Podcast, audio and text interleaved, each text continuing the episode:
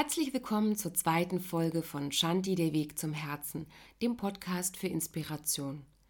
Ich bin Nadine Black und lese euch heute wieder eine Geschichte aus dem Buch Die spirituelle Schatzkiste von Arjuna Penatschläger vor.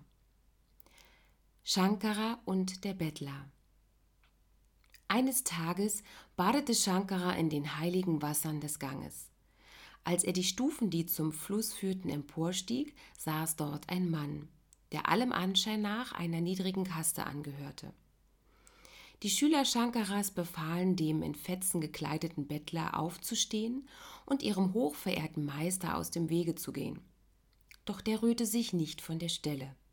Er schaute Shankara tief in die Augen und sprach die bedeutungsschweren Worte Wer Wissen besitzt, trägt auch Mitgefühl in seinem Herzen. Wer Mitgefühl besitzt, hat Liebe in sich. Wer Liebe besitzt, ist eins mit allem. Das Selbst ist eins und das Selbst ist alles. Es ist innewohnend in allem Geschaffenen, in dir wie in mir. Was soll nun aus dem Weg geschafft werden, O Shankara? Der Körper oder das Selbst?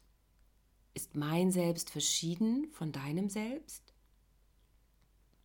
Als Shankara erkannte, dass er sich in Gegenwart eines erleuchteten Weisen befand, fiel er vor ihm auf den Boden und bat um Verzeihung. Der Bettler erhob sich, segnete den jungen Shankara und verschwand in der Menge. Er war niemand anderes als Gott Shiva, der erschienen war, um dem jungen Weisen eine Lehre in Demo zu erteilen. Wie finden wir hier unsere Inspiration? Yoga lehrt uns, nach innen zu schauen. Also, was macht uns wirklich aus? Unsere Kleidung, unser Auto, unser Einkommen? Sind wir das von außen Sichtbare oder strahlen wir etwas aus? Jeder von uns kennt Menschen mit diesem besonderen Charisma, Menschen, die uns den Eindruck vermitteln, irgendwie den Dreh rauszuhaben, eben eine beinahe allwissende Ruhe ausstrahlen. Was genau können wir also tun, um unserem Selbst ganz praktisch näher zu kommen? Ich denke, ein Schritt wäre zum Beispiel Aufräumen.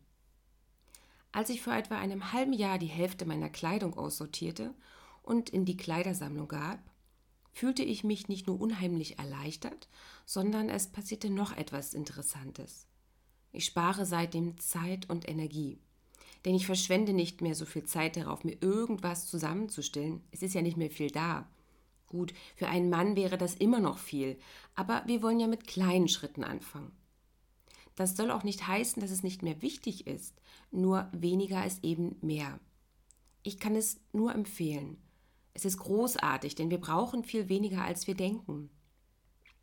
Also der Schritt zum Selbst wäre, indem wir anfangen aufzuräumen. Probiert es aus, es lohnt sich.